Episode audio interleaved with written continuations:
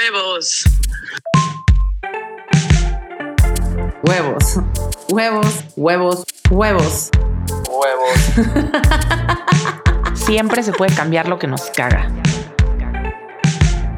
Huevos para desayunar, para hablar, para compartir, para arriesgarnos, para vivir.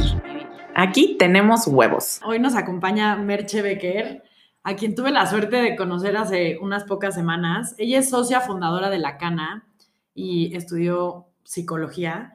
Eh, por lo que la invité aquí a, platicarnos es porque ella, digamos que se dedica a esto que nosotras tanto predicamos, a transformar vidas, a inspirar.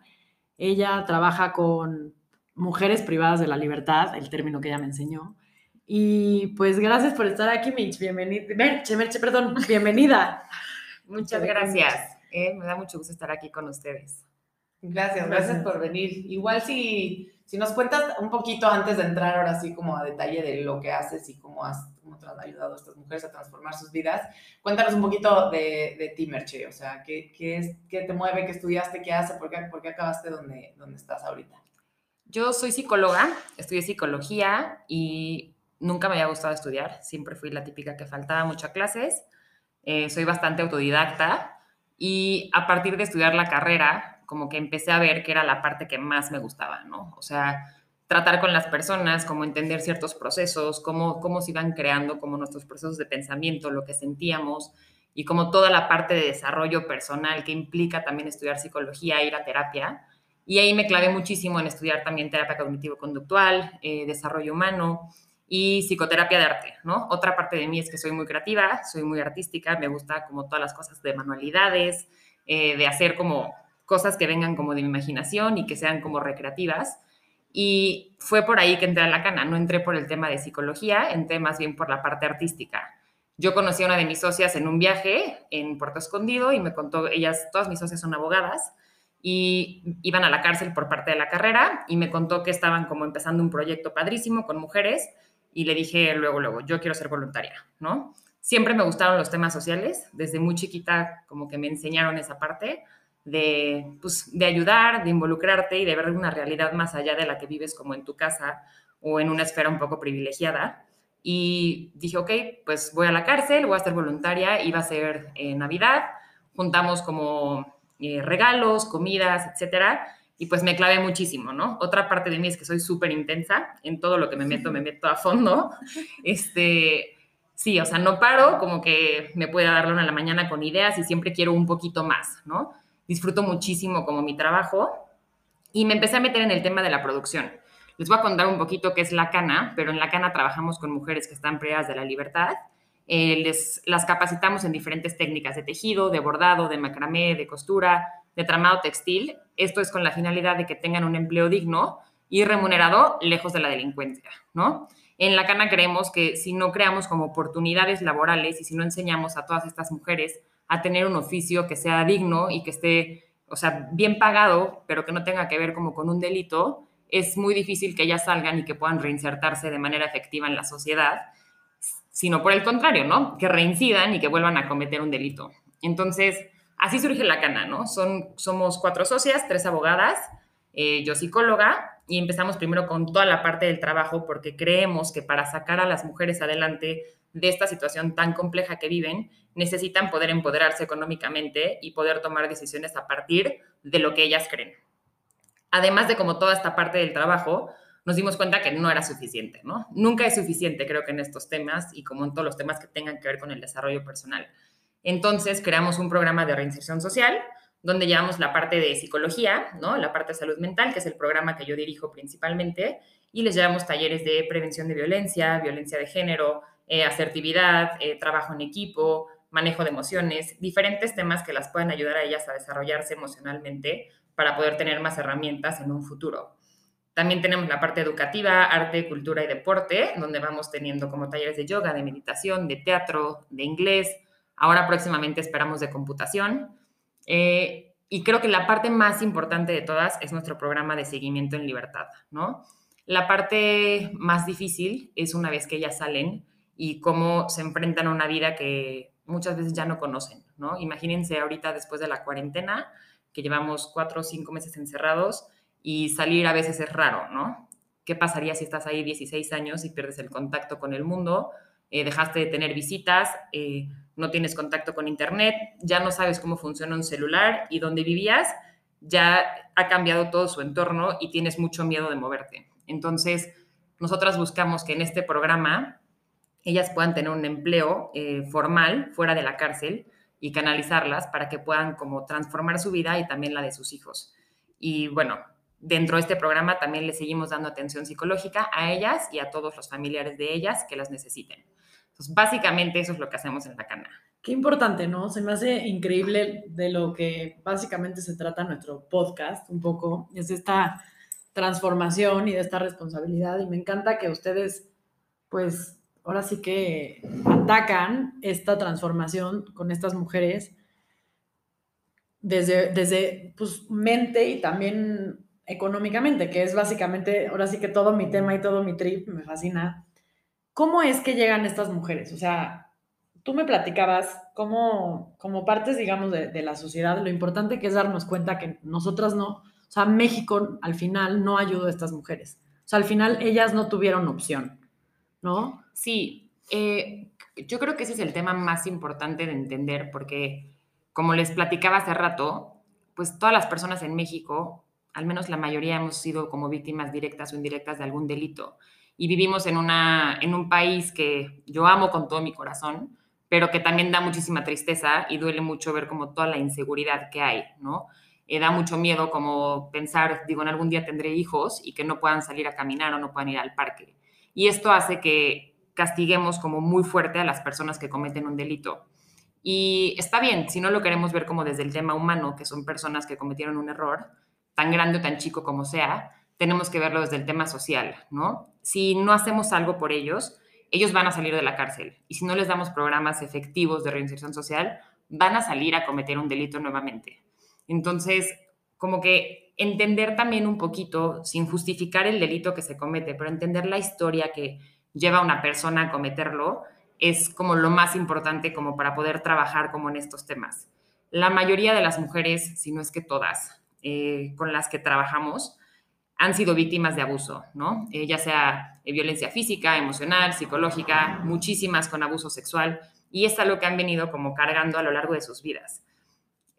Yo me acuerdo la primera vez que dije, siempre desde que empecé dije, esto me encanta, pero cuando dije, yo no me puedo ir de aquí, fue una vez en mi primer taller de psicoterapia de arte, que una chava me contó cómo eh, su hermano había abusado de ella desde los tres años, ¿no? Y la vendía a los vecinos por 15 pesos. Y para mí fue súper fuerte como escuchar esto, porque ella llevaba ya un mes en, mi taller, siendo como súper rebelde, y encontró ahí una oportunidad de poder contar lo que le había pasado y de bajar la guardia de esta rebeldía que mostraba todo el tiempo. Y me acuerdo que salí de la cárcel y me senté en mi coche para regresar a mi casa y me puse a llorar, ¿no? Y dije, qué fuerte, o sea, esta mujer considera que vale 15 pesos, porque durante todos los primeros años de su infancia eso fue por lo que la vendieron, ¿no? A sus primos, a los amigos, a todo el mundo. Y claramente a los 11 era alcohólica y a los 15 era drogadicta, se prostituía y trabajaba en un table y justamente pues eso fue lo que la llevó a la cárcel, ¿no? El, consumo de drogas.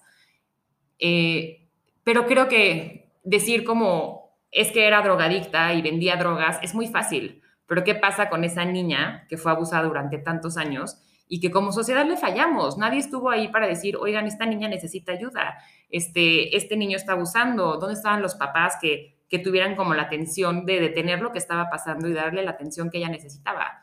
Y creo que cuando entendemos esto, pues podemos ver que hay como algo mucho más profundo a trabajar que solamente castigar a una persona por cometer un delito.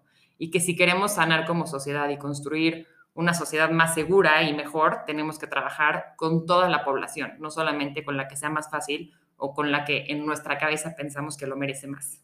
Es crucial esto que dices porque creo que, y sobre todo tú, ¿no? Que, que llegas a trabajar con ellas en un punto donde ya cometieron alguna falla o delito y en adelante cargan con esa etiqueta, que también hablábamos ahora, ¿no? La importancia de no etiquetarlas para el resto de sus vidas por eres un delincuente, porque hay un fondo tan grande abajo de eso que no viene del ser prostituta y no viene del ser drogadicto, que viene como de ciertas vivencias que no pudieron sanar, o sea, lo que es o sea, importante poderlo hablar y poder tener como esta red, eh, que también parte de lo que queremos crear, donde normalicemos el hablar de cosas muy jodidas que nos han pasado en todos los niveles, en todos los círculos, en todas las... las em, y, sí, o sea, que, que, que, el behind the scenes de todo lo que pasa en estas mujeres que de repente decimos soy un delincuente y cuando escuchas lo que hay que llegar ahí, es ahí yo creo que como sociedad lo que tenemos que atacar, que, o sea, admiración hacia ti, la verdad, Merche, que estás haciendo algo ya de la gente que está ahí para que sean personas de bien a la hora que salen, pero el papel que tenemos que jugar socialmente también para, pues, crear, ¿no? No solo proteger a nuestros hijos de no salir a la calle, pero cómo podemos prevenir y crear una comunidad que, que pues, de alguna forma pueda cambiar las cosas y lo que vivimos durante toda nuestra infancia. Y fíjate que varias de las, o sea, Merche me estuvo platicando varias cosas, pero de lo que más me impactó es este tema de cómo viven las mujeres en la cárcel y los hombres también, o sea, porque esto no es un tema de género, y cómo ellos, pues al final necesitan de esta chamba. O sea, cuéntanos un poquito como estas historias de, cómo, cómo es un día en la cárcel. Justo, ¿no? A ver, las cárceles son muy diferentes entre, entre las muchas que existen. Eh, yo trabajo en cuatro tres en el Estado de México, que son Barrientos, Ecatepec y Nesa, y Santa Marta, Catitla en la Ciudad de México. Y varía mucho. Mi cárcel favorita, a la que prefiero ir siempre, es Ecatepec, porque me parece que es la más abandonada. El día que llegamos ahí, me acuerdo iba con mi socia Dani y íbamos en mi coche apanicadas por la zona y por lo que escuchas de la zona, pues dos niñas solas ahí sin saber a dónde íbamos. Eh, todo el camino al reclusorio está lleno de deshuesaderos de coches, de basureros, eh, de cementerios y entras al reclusorio y se siente una vibra bien pesada, ¿no? O sea, el día que llegamos, cero fuimos como bien recibidas, como en ese momento, a ver, nadie se metió con nosotras, pero lo sientes y lo notas, ¿no? Porque es, ¿y tú a qué vienes? ¿Y tú por qué, qué me vas a enseñar? Eres una escuincla, ¿no? O ¿qué, tienes tú que aportar? Y ya, eh, empiezas a ver como las condiciones principalmente en Ecatepec, donde no hay agua, o sea, no hay agua corriente. Por ejemplo, si tú abres una llave o le quieres jalar al excusado, no existe eso. Hay unas tarjas enormes afuera como de esos tambos como de azules que tienen agua y es párate en la mañana, ve con tu cubetita si tienes, agarra tu cubeta de agua y esa es tu agua para administrar durante el día. Eh, por supuesto, no hay papel de baño, no hay tallas sanitarias, no hay pañales para los bebés. Eh, la comida es lo peor que te puedas imaginar. Duermen en el piso, está lleno de chinches, de cucarachas, hay niños ahí, duermen muchísimas mujeres por, por, por celda, la mayoría en el piso, mujeres embarazadas durmiendo en el piso, niños durmiendo en el piso. Y dices, ¿qué es esto? ¿No? O sea, ¿cómo llegamos aquí?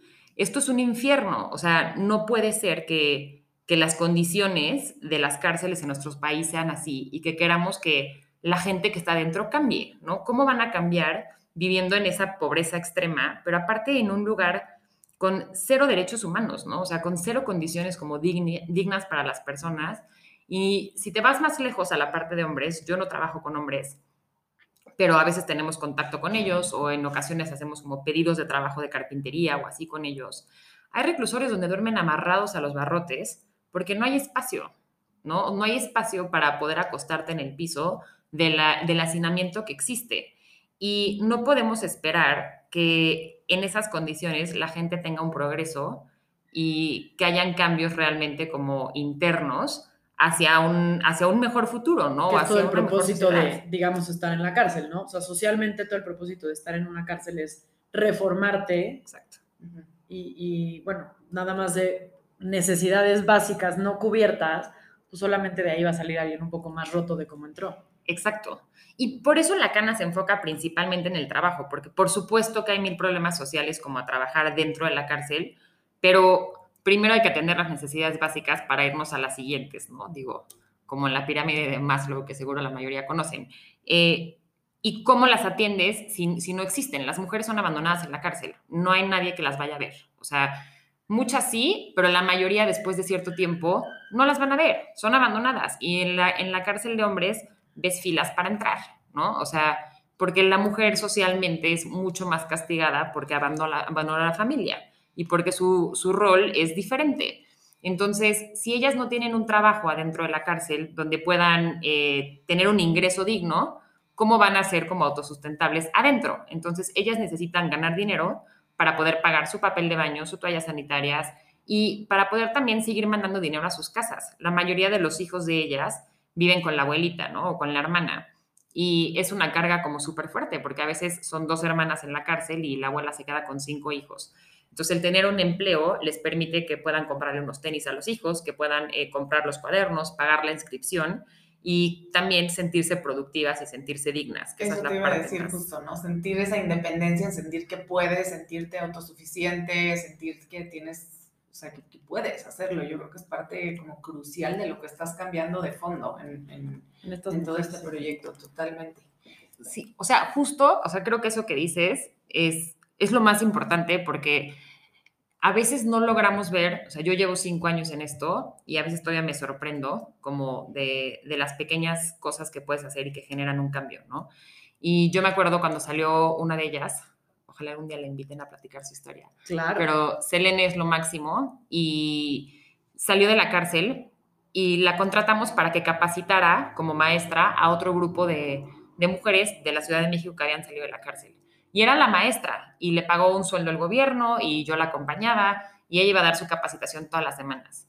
Y al final de, esta, de este taller que ella dio, ella no podía creer que ella era maestra, ¿no? O sea, que ella había logrado aprender a tejer y que ella estaba enseñando lo que aprendió a otras personas. Y esto es como genera una oportunidad, porque yo creo que lo que hacemos bien nosotras es poderles dar como una oportunidad de verse desde un punto diferente siempre han sido vistas como eh, ni siquiera con una oportunidad. O sea, creo que han cumplido un rol que les ha sido impuesto, donde es, eh, te toca darle de comer al secuestrado, o te toca ir a robar, o te toca servirle la sopa a tu hermano porque tú eres mujer, o, o sea, siempre como un rol que lamentablemente sí es un rol como muy de género, eh, y nunca han volteado a ver lo que sí pueden hacer o cuál es su decisión. ¿no? Y que creo que es justo lo que trata su podcast, ¿no? Como tomar responsabilidad sobre lo que tienes y ellas tienen que responsabilizarse sobre su vida y los errores que cometieron, pero también aprender a mirar la parte que sí tienen, porque enfocarte en el delito y decir, eres una buena para nada, nunca has logrado esto, nunca te va a salir y esto es lo que mereces y no vales nada, solamente va denigrando a la persona. Y si tú pones como tu mirada y tu foco en ver, pero mira, eres buenísima para esto, eres simpatiquísima, mira qué bien peinas, haces las uñas perfecto, eh, aprendiste a tejer rapidísimo, va súper bien en inglés. Ok, entonces empoderas esa parte y esa parte se vuelve la parte rescatable y la que va jalando, impulsando a salir adelante. Creo que acabas de decir algo clave. hemos hablado también bastante del condicionamiento y cómo imagínate en, estos niveles también de, educación en donde vienes de un condicionamiento de que te dicen no, que has sufrido abusos, que te han dicho que no sirves para nada, que te han hecho sin autoestima, sin amor propio, sin... Y, venir a un lugar que te obliga como a romper y decir, puta, que te libera, ¿no? De esa carga que te han dicho toda la vida de no sabes hacer nada y, y darle la vuelta para encaminar a esta gente a que pueda reactivarse eh, socialmente y culturalmente y en sus universos y en sus familias, sabiendo que sí vale y que sí hay un amor propio y teniendo autoestimas y creyendo en sí mismas, yo creo que ahí está todo el valor de lo que haces y es, es, increíble. Sí, es, es, volver a confiar, ¿no? Porque es cuando estás ahí es muy fácil como echarte para atrás, ¿no? O sea, yo me acuerdo las primeras veces que les das trabajo, te ven la cara diez veces. O sea, mil veces me robaron el material, me robaron la bolsa que traía al lado, eh, lo vendieron por drogas. O sea, a ver, es un, es un reclusorio y hay de todo como en todas partes, ¿no? Y el darles la oportunidad de decir, ok, a ver, me robaste el material, no te voy a correr porque eso es lo que tú estás esperando, no te voy a gritar. Lo que hiciste está mal y por eso te lo voy a descontar de tu nómina. Esta semana no te toca chamba, la siguiente vuelves a trabajar. Y es como, ¿por? O sea, ¿por qué me diste otra oportunidad de hacer esto? ¿No? Y hacen otra, y entonces no solo roban el material, roban las tijeras. Y le vuelves a dar una segunda oportunidad, y una tercera, y una cuarta, y una quinta, las que sean necesarias, hasta que entonces se genera un nuevo procesamiento en el pensamiento y un nuevo condicionamiento donde es, ah, hay otra posibilidad en la vida, ¿no? No siempre tengo que ser rechazada, no siempre me van a voltear a ver mal, no siempre me van a eh, no sé, apartar, no siempre tengo que cometer eh, actos que no están bien, puedo actuar de otra manera porque también la gente responde de otra manera y probablemente en su entorno esa no era la respuesta, ¿no? Qué padre que les des como esa oportunidad de, pues es que esa es la libertad. O sea, qué padre como ese, hay muchas opciones, esa también incondicionalidad.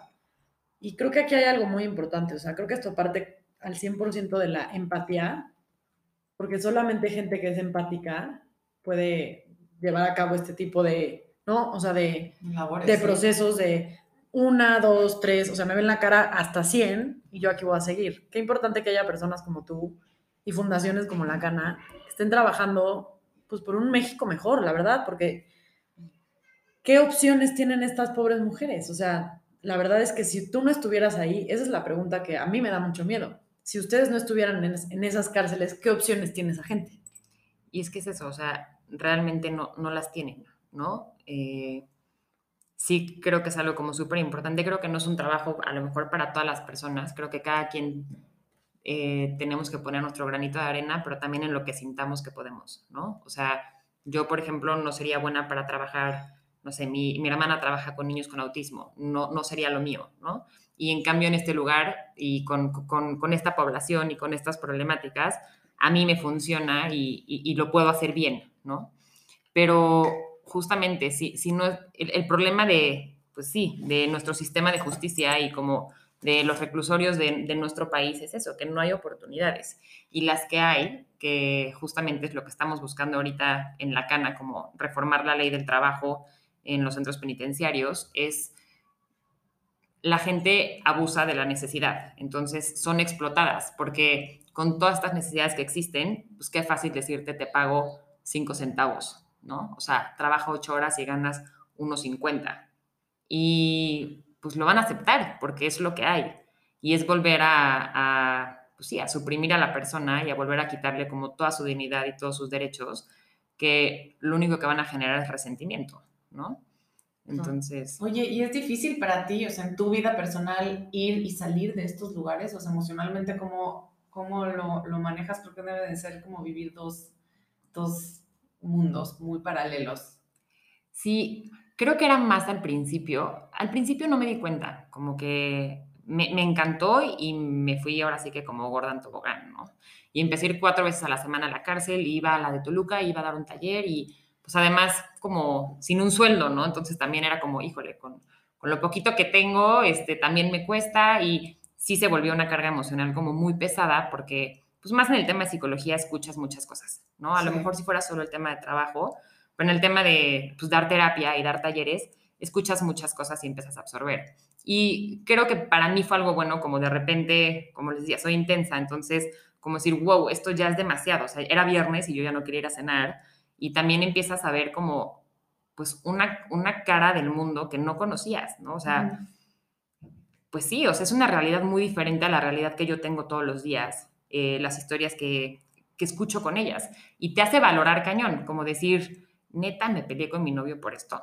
O sea, neta, no, hice este drama. perspectiva absolutamente, ¿no? Sobre sí. tus problemas, sobre tus pedos, sobre tu realidad y, y, nada más que sentirte agradecida. Yo nomás de escucharlo ahorita, la verdad es que sí te cambia el chip. Sí. Muy, muy cañón. Y trabajarte mucho, ¿no? O sea, tienes que estar en terapia, eh, saber como que con el equipo siempre es como nuestra, o sea, nuestra obligación llega hasta donde estamos seguras y seguras llega también, o sea, también implica estar seguras como emocionalmente, ¿no? Si esto está haciendo demasiado, si ahorita está siendo muy pesado, tienes que hacer una pausa. Y entonces a lo mejor eh, yo no voy más de tres veces a la semana a la cárcel, ¿no? Eh, y procuro que el equipo tampoco vaya, salvo que sea una excepción, o sea, un evento o algo que tengamos que hacer, como cuidar como mucho eso, eh, tener rituales, ¿no? Salir y bañarte, ¿no? Que finalmente, bueno, emocionalmente, lo que tú quieras te te limpia o, o, mínimo tienes como ese proceso como decir, ok, de aquí para adelante o cambiarte la ropa, uh -huh. como tener estos rituales que te ayuden a ti como a, a, cerrar, a seguir.